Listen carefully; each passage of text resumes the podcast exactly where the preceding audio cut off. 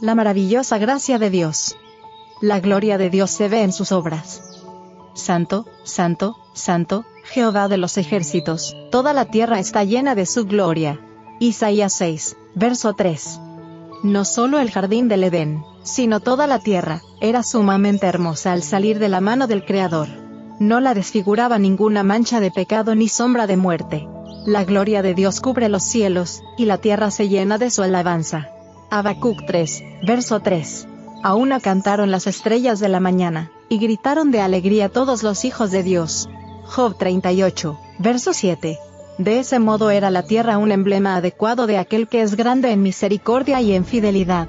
Éxodo 34, verso 6. Un estudio propio para los seres creados a su imagen. El huerto del Edén era una representación de lo que Dios deseaba que llegase a ser toda la tierra, y su propósito era que, a medida que la familia humana creciese en número, estableciera otros hogares y escuelas semejantes al que Él había dado.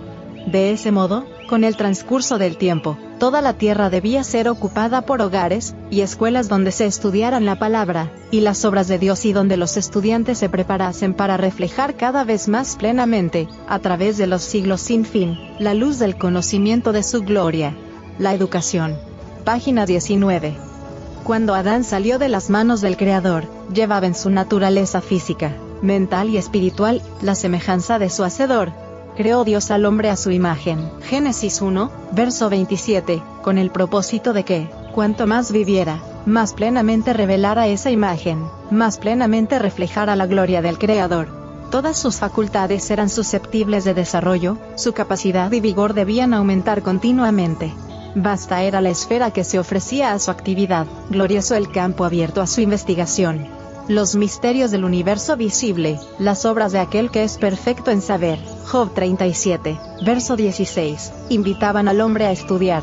Tenía el alto privilegio de relacionarse íntimamente, cara a cara, con su Hacedor. Si hubiese permanecido leal a Dios, todo esto le hubiera pertenecido para siempre a través de los siglos eternos, hubiera seguido adquiriendo nuevos tesoros de conocimiento, descubriendo nuevos manantiales de felicidad y obteniendo conceptos cada vez más claros de la sabiduría, del poder y del amor de Dios. Ibid. Páginas 12 y 13.